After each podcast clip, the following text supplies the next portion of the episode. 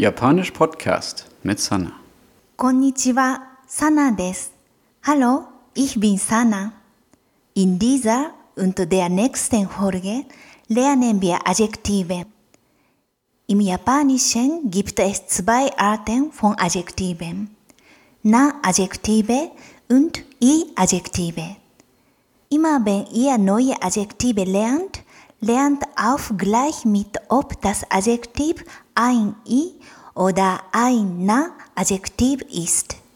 Man kann das dem Adjektiv nämlich nicht immer ansehen. Heute konzentrieren wir uns auf na Adjektive. Nützliche na Adjektive sind zum Beispiel Shizukana. Das bedeutet still. Und kireina. Das heißt schön oder sauber. Damit können wir zum Beispiel den Satz sagen, das Meer ist schön. Meer bedeutet Umi und der Satz heißt auf Japanisch Umi wa kirei des. Wie ihr seht, der Satzbau ist ähnlich wie in den ersten Folgen. Da hatten wir den Satzbau Subjekt wa Objekt des.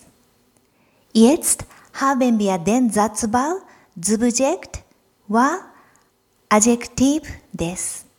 Noch ein Beispiel. Das Baby ist still. Baby bedeutet auf Japanisch Akachan.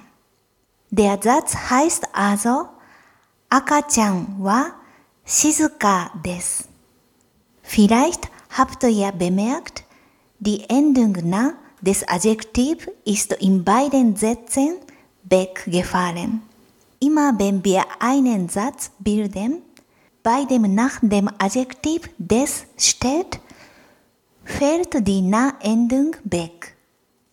Zum Schluss lernen wir, wie man mit Adjektiven ein Nomen beschreibt. Also zum Beispiel das stille Baby.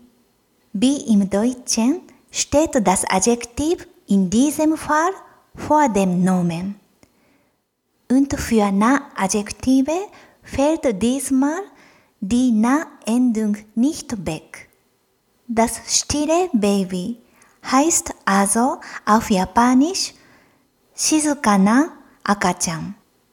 Das schöne Meer bedeutet Kireina Umi. Das war's für heute.